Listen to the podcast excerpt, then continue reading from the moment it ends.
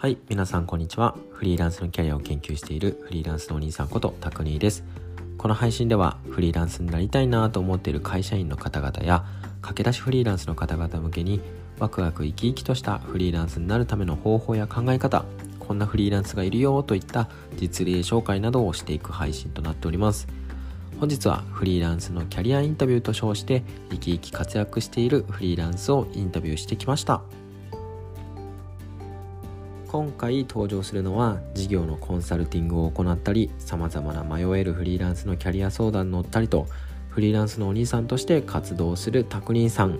はいつまり僕ですね。はい。今回別の方にインタビューをしていただきました、えー、新卒から30歳までを一つの会社で過ごしやりたいことがないままとりあえずエストニアに旅立ったという僕はですね果たしてどのようにしてフリーランスとしての働き方を確立させていったのか。その背景やフリーランスならではの魅力についてお話をしてみました。では聞いてみてください。はい。早速なんですが本日のゲストはフリーランスキャリアのお兄さんのタクニーです。よろしくお願いします。はいよろしくお願いします。はいよろしくお願いします。では早速なんですけどタクニーさん自己紹介をお願いします。はい、ありがとうございます。えー、フリーランスのキャリアのお兄さんっていうのを名乗っています。タクニーと申します。えっと、僕はもともとですね、新卒からサイバーエージェントっていう会社で、教育事業をずっとやってて、で、30歳のタイミングで退職してフリーランスになった、えー、ような人生を歩んでおります。でフリーランスになってからこうエストニアっていう国に移住してみたり、えその後今は東京から東京に帰った後長崎に来て移住してみたりといろいろこう転々としながら、あ、今はコンサルとかアドバイザーっぽい仕事でですね、生計を立てながらですね、えーと、ボランティア的にいろんな人のキャリアの相談に乗ってみたりとか、あとはフリーランスの生き方、働き方をあの皆さんにこう知ってもらいたいなと思ってメディアを作ったり、スクール作ろうかなって考えてみたりとか、いろんなことにこうチャレンジしながら日々生きております。よろしくお願いします。ありがとうございます。なんかいろいろ気になる話がね出てきたとは思うんですけどでここからはですね拓兄さんの、まあ、フリーランスに関するストーリーを根、ね、掘り葉掘り聞いていきたいと思います。はい、まあ、フリーランスになる前のことだったりとかなってみたか後とかあと現在のことだったりとかいろいろ聞いていきたいと思いますのでよろしくお願いします。はいお願いします。はい早速なんですけど、えっと、まずフリーランスになる前のお話をお聞きしたいなと思っていて、まあ、先ほどちょっとお話も出たんですけどフリーランスになる前はどんな仕事をされていたんですか？はいえっと、もともとフリーランスになる前はもう新卒からずっと約6年半ぐらいサイバーエージェントっていう会社にいてでサイバーエージェント結構ゲームとか広告代理店だったりとかあのアベマ t v で有名なんですけれどもあの僕全然その中にはいなくてですね小学生向けにプログラミング教育をするような事業をやっていました。本当にプログラミング教育ってもうプログラミングスクールをあのセミナールームで作ってですねその子どもたちに来てもらってプログラミングを、えー、アルバイトの学生のメンターさんに教えてもらうっていう感じの、えー、スクールを作ってました。で会社の立ち上げからジョインしてたのでなんかこう最初の本当にもう何でも屋をずっとやってて子どもたち向けのこうカリキュラムを作るところからやったりとか、教室で先生やってみたりとか、えー、僕自身学校に行ってプログラミングを教えることもあったりとかあとはまあそのアルバイトの採用したり育成プラン作ったりとかマーケしたり経営したりみたいなことを広くやっていて、まあ、よく言えば広くですけど悪く言えばま中途半端に浅い感じでやっていたのが前の仕事でございます。いやいやいや、でも実際にプログラミングもされていたんですね。えっと、新卒エンジニアとして最初入社して、本当ちょびっとだけ、そう、ちょびっとだけエンジニアやってたんですけど、本当ちょびっとで、結構もう入った瞬間ぐらいに、あ、俺エンジニア合わないかもってなって。あ、でももともとじゃあ学校でプログラミングみたいなの勉強してたってことですか？あ、でいうと学校では一切プログラミング勉強してなくて。それでエンジニア採用？そうそれでなんかまだまだこの時代こうポテンシャル採用みたいなあのやる気があるやつは OK みたいな枠があったんで、なんか笑顔とコミュニケーションで乗り越えて頑張りますみたいなんでなんとか受かったって感じです。へえすごいですね。いやサイバーエージェントの新卒採用というのはですねすごいハードルが高いことが言って あの面接が7回ぐらいあったりするんですけどそんなね苦労して入った会社をね辞められたということでどうしてフリーランスという生き方に興味を持ったんですか？そうですねなんかもともとはあの実は計画してこうフリーランスになったってわけじゃなくてやっぱり計画結果的にあのいつの間にかフリーランスになってたみたいなところがあってもともとフリーランスって言葉は知ってたので、まあ、興味というか知ってたぐらいでなんかこうライターとかエンジニアさんとかデザイナーさんみたいなフリーランスっているなぐらいは知ってたんですけど、まあ、そこにぶっちゃけ興味はなかったんですね。で会社辞めたタイミングであの結構こう自分のプログラミング教育の授業でまあ何ですかね上の立場をやっていったりもしたのでもうなんか知らないおじさんとかに今更命令されたくないなみたいな会社に所属したくないなみたいな思っていてで退職を決めたタイミングでエストニアに住んでみるみたいなことだけ決まってたので決めてたのでとにかくどうやって生きていこうかみたいな形で仕事をかき集めて結果的にフリーランスになったみたいなところがあります。うんうん。なんかその上のおじさんの言うことを聞きたくないみたいなのが 割と、まあ、大きな動機っていうとあれですけど、うんうんうんうん、おななんですかね。なんかその人の言うことを聞きたくないっていうわけではなくてなんかその、はいはい、組織がいいもういいやっていう感じになったんですかね。あそれで言うとなんかもうあの散々こう会社として仕事やってきてまあ上司上司僕の上司もその社長だったんですけど社長の、まあ、言うことを聞くじゃないですか、まあ、議論もしたりとか、まあ、最終的に決めるのは社長でみたいなまあなんかもう自分の意思で動けないみたいなのがもう結構苦しかったので今更転職して知らない上司のところについてその上司の言うこと聞いてみたいなことはもう多分二度とできないんだろうなっていう体になってました。そういう体になってしまった。体になってしまいました。なるほどですね。なんかもうエストニアに行くことが決まっていたとおっしゃったんですけど退職の決め手みたいなのって、てかなんでエストニアになんですか？そうですね。なんかエストニアの前にそもそもまあ30歳のタイミングで退職決めたんですけどなんか30になる前に結構モヤモヤずっとしていてなんかこのままでいいんだっけ？みたいな漠然としたモヤモヤ結構抱える方多いと思うんですけどあってで自分の中でこう30のタイミング30歳になるタイミングまでにはなんか答え出さなきゃなっていうのを思ってたんですね。でそのモヤモヤ考えてるうちに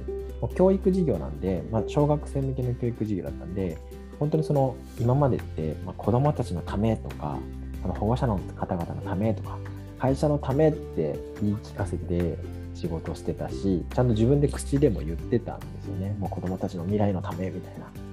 言ってたんですけど30になるタイミングでふとあれなんか子供のためとか保護者のためって言ってるけど自分のためで人生生きてなくないみたいな。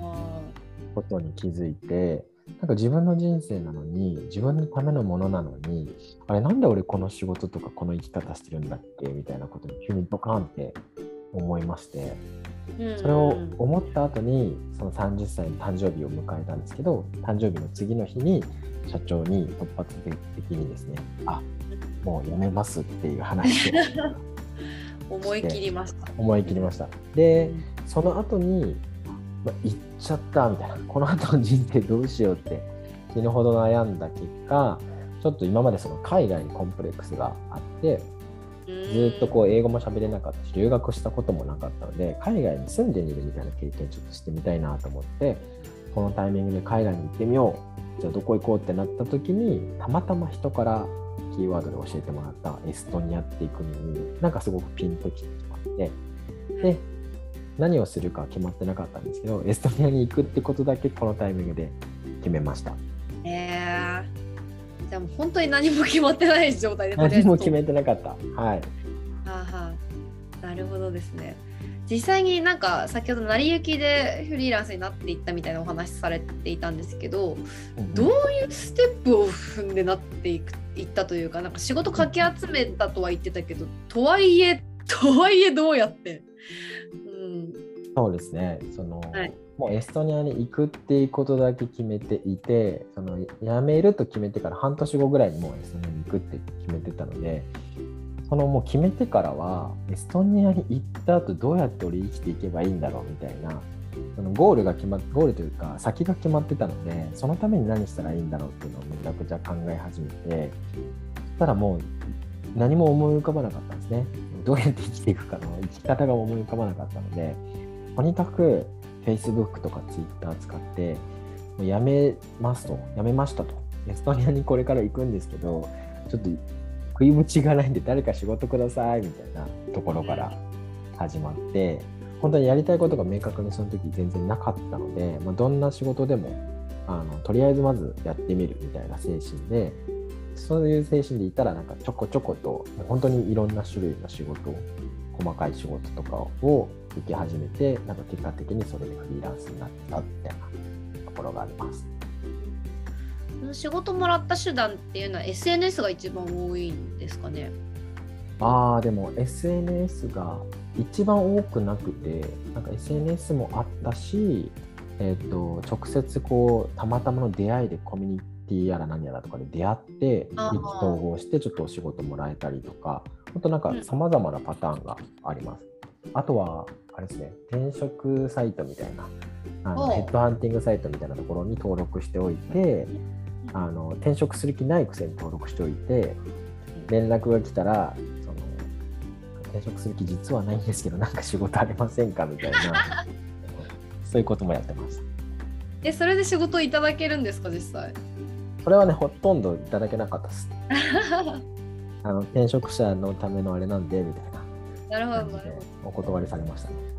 はいはいはいはいえー、あじゃあでもじゃあ積極的にそういうコミュニティとかなんか集まりみたいな顔出してちょっと言ってみてっていうのもやられていたということで。うんうんうん、そうですそうですそうです、うん。なるほどですね。なんかその中で今コンサルティングとかアドバイザーのお仕事されてるっておっしゃってたんですけど、うんうんうん、コンサルティングとアドバイザーもなんかねいろいろあるとは思うんですけどどうしてこれにしようと思ったんですかそうですね。なんか本当にマジでいろいろな仕事をね、これですることができて、エストニアにいる間にやってたこと的には、まあ、なんか例えばこうスタートアップの会社さんの社長のこう壁打ち相手になるみたいなお仕事もあったりとか、新卒の子たちのメンターみたいな感じになって仕事の仕方を教えたりとかその定期的な面談を相手になったりとかやったりとかそれこそプログラミング教育やってたのでオンラインであのお母さん捕まえてそのお子さんにオンラインでプログラミングを教えてあげるみたいな自分が先生になってやる仕事をしてみたりとかあとはライティングかライティング記事を自分自身が書くんじゃなくてライティングのディレクションディレクターみたいな仕事やってみたりとかなんかいろんな仕事をやっていく中でなんかこう好き好きがやっぱあったんですよね。でその中でなんか自分ってこう人の話を聞いて整理をしてで具体的にこう優先順位につけてとか図解してあげてみたいなそういうところがなんかすごく楽しいし好きだなっていうのを気づいてそっちに徐々にこう仕事を絞っていった感じでまあかっこよく言えばまコンサルとかアドバイザーみたいな感じですけど本当壁打ち相手とかあの言語化する担当みたいな感じのお仕事が今メインかもしれないですね。なんか珍しいパターンですよね。なんかフリーランスになる方って事前にそのウェブデザイナーになるとかエンジニアになるみたいなのを決めて、なんか独立される方が多いのでなんかいろいろ試してみてそこに絞っていくっていうのはすごい面白いなと思ったし、そうですね、うん、それこそ本当に僕自身そのスキルがないことが結構悩みだったので、うん、なんかちょっとフリーランスになる上で結構苦労したところみたいな話になっちゃうとあの自分自身スキルがなくてなんかこうライターができますライティングできますとか動画が作れますとかなんか何かができると特化してるわけではなかったんですけど逆にそのいろいろやってきたりとか事業を立ち上げてきたみたいな経験はあったのでなんかそこから仕事を得るのってめちゃくちゃ大変だったんですよね。スキルがなくてこれができますって言って仕事得るみたいなのができなかったのでそれめちゃめちゃ苦労しててでもなんかちょっとずつちょっとずつこう経験を語っていくうちにあだったらこれちょっとお願いしてみようかなとかっていうので少しずつこう仕事を得られる機会も得てきてでやっと好きな仕事が見つかってあの徐々に絞れるようになってきたっていう感じです。うんうんうん、経験を語るってすごい大事なのかなと思っていて、多分なんか経歴だけだといまいち判断できないと思うんですね。うん、こういうなんかちゃんとそのなんだろうな。なんかそういうサイバーエージェントにいました。そういう子ども向けのなんか教育事業をやってました。っていうのは分かるけどじゃあその中で何をしていたんですかみたいなところって見えなかったりもするじゃないですか。うんうんうん、そういうなんだろうなフリーランスになるにあたってそういうの出していくのって結構大事だったりするんですかね。うんうんうんうんそうですねなんか僕の場合多分こう履歴書みたいな職務経歴書みたいなものであの選んでもらえるとか仕事依頼してもらえるケース多分少なくて超扱いづらいんですけどなんかこうコミュニティだったり何かしら出会ってこういうことやってるんですよこういうことできるんですよとかこういうことやってましたみたいな話を語って初めてなんか面白がってくれて依頼してもらえるみたいなそんなケースの方が結果的に多いかもしれないですね。だからこそあれですよねオンラインっていうよりはオフラインのなんかそういうねコミュニティだったりとかイベントに足を運ぶみたいなのがすごい大切だったっていう。うんうんうんそれもそうですしあとでも逆に僕エストニアにいたので、うん、もうオンラインしか手段がなかったのでそういう意味ではこうオンラインでこう呪術つなぎ的に人に紹介してもらってお話ししたりとか、まあ、幸いなんでエストニアにいんのみたいな話で盛り上がれたので フックは十分そうそうそう興味は持ってもらえたんでそこからこう話して何かあったらちょっと依頼するわみたいな関係性になってもらえたりとかっていうのはありました。うんなるほどですね。やっぱフリーランスはそういう関係構築的なのがねすごい大事ですよねうん、実際にフリーランスになってみてまあどうやって獲得したのっていうところ先ほど聞いてしまったから。ちょっとあれなんですけどなんか本当にそれこそ最初は知り合いとか、まあ、そのコミュニティで面白がってくれた人がちょっとお試し程度に仕事を依頼してくれるみたいなそういうニュアンスだったんですかね。そうですね。なんかもうどうやって最一番最初の仕事で言うとまあ、よくあるケースだと、なんか皆さんにいろいろ聞いてみると、なんかフリーランスの人たちってこう、フリーランスになりますってこう SNS で言ったりとか、周りの人に宣言して仕事をもらったみたいなケースが多いってよく聞くんですけど、それって多分なんか、ライターとしてやってきますとか、動画クリエイターとしてやってきますみたいな言うと、あ、それできるんだってお願いされると思うんですけど、なんか僕の場合フリーランスになりますって宣言したんですけどこいつ何できんのみたいな 何で独立したのみたいな。そうなんですよ。でそこから仕事ぶっちゃけ得られなかったんですね。で最初の仕事は本当にそのエストニアっていう奇跡があったんですけどエストニアに行く前に一旦下見で一旦エストニアにこう旅行的な感じで訪れた時に現地であの子どもたちに向けて現地の子どもたちに向けてプログラミング教育とかなんか動画編集の教育みたいなことをやろうとしてるみたいな方に日本人に出会って、で僕プログラミング教育やってるんですよみたいな話して意気投合してなんか現地でお手伝いすることありますかみたいな感じでからその人の会社を手伝うようになって、まあ、結果現地で何のお手伝いもコロナだったのでできなかったんですけどその人の会社のあの若手の教育だったりとかその人の壁打ち相手になってみたいなのからスタートしましたね。すごいドンピシャでなんか求めて人材が。そういうご縁ってあるんだなと思いますね。うんうんいや最終的にやっぱねご縁みたいなところに集結しがちだとは思うんですけど、うんうんうん、実際にそのフリーランスになってみて良かったこととか大変だったことみたいなのはどういうところですか？そうですね、なんか良かったなって思えることは、まあ、なんかどっちも良かったことと大変だったこととかの表裏一体なんですけど、うん、なんか自分の人生にこう本気で向き合えるようになったのが良かったことかなと思っていて、まあ、向き合わざるを得ないみたいな言い方になるかなと思うんですけど、僕自身その辞めるタイミングで、なんか自分のために人生生きてないなってこうもやって思って辞めたんですけど、まあ、フリーランスになるともう毎日どうやって生きていこうかとか本気で向き合うようになるんですよね。なんかどんな仕事でこう生活費稼いでいこうかとかどんなチャレンジ今後していきたいかなとかどれぐらいのお金があったら自分で満足でどんな人たちとこう仕事ができたりとかそう過ごせたら幸せかなみたいなことに、向き合うことになったっていうのがすごく良かったなと思っているのともう一個良かったのはそうやってこう自分の人生にこう向き合っている人たちが周りに増えたというか、まあ、会社の中で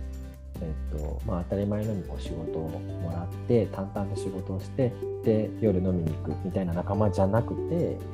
なんか自分の人生こうやって生きていこうと思ってるんだよねって自分の言葉で語れる人たちが周りにちょこちょこ増えてきてそういう仲間が増えたみたいなところはすごい良かったなと思ってます。で逆に、まあ、きつかいいこときつかったことみたいなところで言うと本当表裏一体で本気で向き合わなきゃいけないこと自分の人生に。で向き合うイコール全て決めなきゃいけないんじゃないか自分で。それが結構まあ良いことでもありありしんどいことだなと思っていてさっき言ったようなその、ね、どんな仕事をしてとかどんな自分どんなこう時間の過ごし方をするかとかどんな人と過ごすのかどんな人と一緒に仕事するのかみたいなこととか全部自分で決めなきゃいけないので自由である分ここ結構しんどいなと思っているのとあとはまやっぱりこうフリーランス誰でもそうかもしれないですけど常に不安なんですね僕自身も。この生き方でいいんだっけとかこの仕事でいいんだっけとか収入大丈夫かなみたいな不安定さはまだまだあるので、まあ、この感情がま結構大変な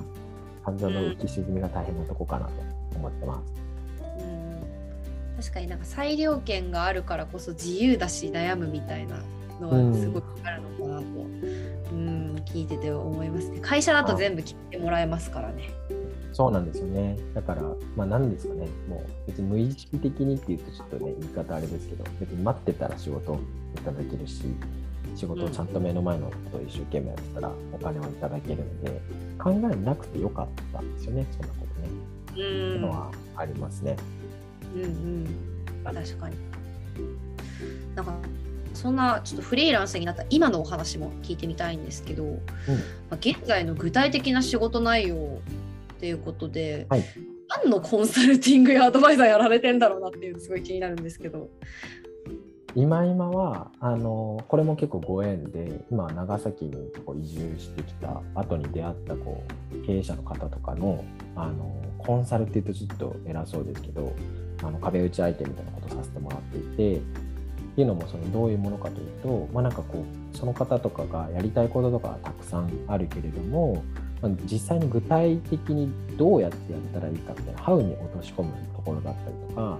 えー、と会社の全体を見てこう優先順位的にどこからやったらいいのかとかそういうところにこう言語化していったり落とし込んでいくみたいなところがあのそこのご支援なので本当に具体的に言うとミーティング一緒にして話バーって聞いてでホワイトボードとか使いながらこういう順番でこういうことを具体的にやっていってこのスケジュールでやっていきましょうかみたいなことを一緒に決めてあげるで自分自身があの体を動かすこともちょっとあればあとはその社員さんにまたやってもらったりみたいな感じでアドバイスとかコンサルっていうのがあれですけどそういう仕事をしてたりします。で急でみたいな感じ。うんもう一個はあのそっちでまあ生活費を稼ぎながらではあるんですけどあの自分自身もちょっとやりたいことが少しずつ見えてきてなんかフリーランスとかキャリアみたいな文脈でなんか自分の人生をこう夢中になって生きてる人たちが少しでも増えればいいなと思っていてなんかこうフリーランスの生き方とか働き方があのいろんな選択肢をする知れる場所があったらいいなと思って、まあ、このメディアを作り始めたりとかその選択肢をあのいろいろこうお見せできるようなスクールみたいなかも今後作っていきたいなと思っていてそっちのこう仕込みじゃないですよ、うん、ですけど準備みたいなこともしてたりします。うん、なるほど。コンサルやアドバイザーやりつつ自分のその事業みたいなのもちょっと育てているという。うん、そうですね、うんうんうん。実際にその、まあ、仕事がある一日のスケジュールってどういう感じだったりするんですか？そうですね。僕結構なるべく規則正しくしようと思って 自分に課してるんですけどもともとだらだらだらしちゃうので大体7時半とかに起きて朝のルーティンで結構ねお散歩したりとかトレーニングしたりとかストレッチしたりみたいなのがあるんで2時間ぐらい取るんですよ朝が。なんで7時半から9時半の間でルーティンをして9時半からだいたい仕事を始めていてで午前中はミーティングとかよりは本当に細かなタスクの作業とか連絡返したりみたいなことをして午後にちょこちょことそういう打ち合わせ系だったりとかあとは、ね、クライアントとの壁打ちのミーティングがあったりとかっていうのがあってでほぼほぼ合計ででも仕事っぽいしお金を稼ぐ仕事みたいなのは1日に多分345時間ぐらい。であとはまあ自分のなんかこれからの、えー、作っていくメディアの話だったり作りの話だったりとかあとは人に壁打ちさそんな逆にしてもらったりとかみたいな時間にしています。なんか週休みたいなのって設けてます？えこれ最近悩んでるんですけど悩んでるというか 持った方がいいのかなと思いつつ逆にその土日はそういうクライアントワークする日じゃないのでもう朝から自分のやりたいことに集中しようみたいな感じでこれまた同じように時間に起きてっていう形で土日もなんか次のチャレンジに向けてどうしたらいいかなってのをやっています。あもちろんそんなにずっとバリバリやってるわけじゃなくてお昼寝めっちゃするし 誰かって思った時に結構だらーって夕方から何もできない日もあったりはするんですけど、なるべくちょっと今はなんか歩みを止めたくないなみたいなふうな形で生きてます。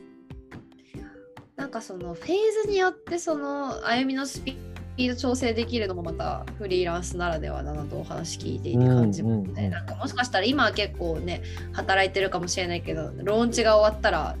寝るかみたいな感じになるかもしれないし。時間の使い方をねなんかその時々にこう選べたりとか、うん、うん、何を濃くして何を薄くするかみたいなことがね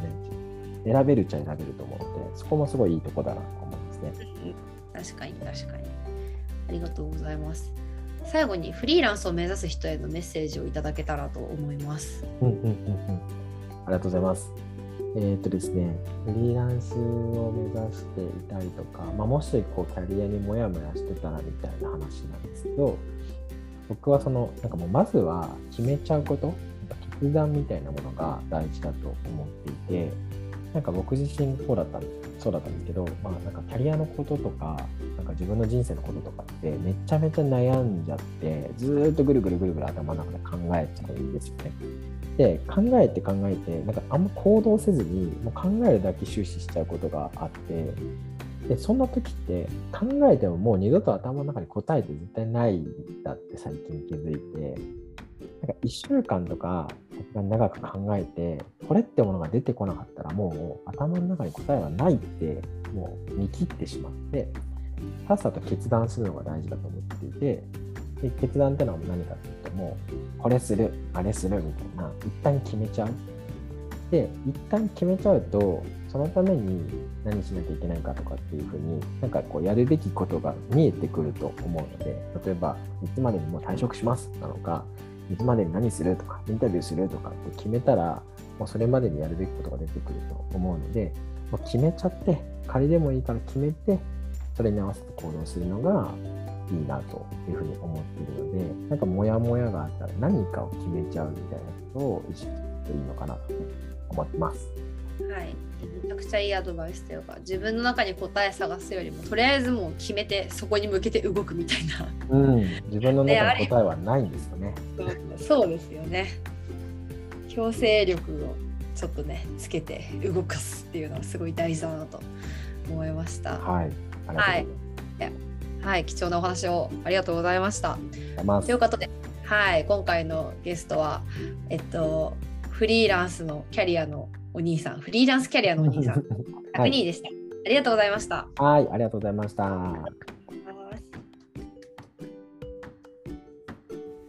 はい、いかがだったでしょうか？以上、えー、私、フリーランスのお兄さんのタクニーの生き方、働き方のストーリーでした。少しでも参考になると嬉しいです聞いてくださりありがとうございましたそれでは皆さんもワクワクしたと色な一日を過ごせますように